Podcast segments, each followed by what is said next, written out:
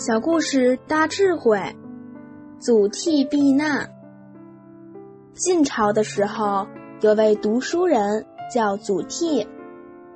当时国家不太稳定，北方五胡乱华，他就带着好几百户人家，包括他的亲戚和邻居，一起迁徙到淮泗这个地方。因为他从小就很有侠气。很会照顾人，所以一路上所有的这些车马都让给年长的人坐，他自己都是徒步行走，还把家里所有的财物、药品通通拿出来给大家用。就这样一路照顾所有的人。当时晋元帝很佩服他的德行，所以封给他一个官职。他做官也很好，胸怀雄心壮志，抱着一个信念，一定要把国家失去的疆土再夺回来。果然，在他一生当中，晋朝很多的土地失而复得。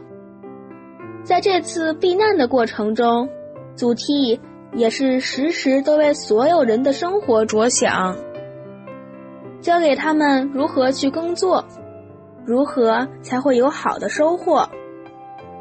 遇到一些尸骸，因为战乱时代常常会有很多尸骨，祖逖就组织大家把这些尸骸通通埋好，还办了一些祭祀的活动。